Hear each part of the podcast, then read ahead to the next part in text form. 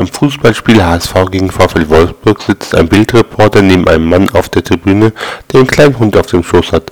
Plötzlich durch einen Fehler vom Kleber fällt das 0 zu 1 und der Hund heult leise vor sich hin. Als dann das 2 zu 0 fällt, heult dieser noch lauter. Der Bildreporter ist sehr erstaunt ob dieser Reaktion des kleinen Hundes und fragt nun dessen Herrchen, welche Geräusche er von sich gebe, wenn der HSV ein Tor schießt. Das kann ich leider noch nicht sagen, meinte man. Ich komme mit Willi erst seit zwei Jahren zu den HSV-Spielen.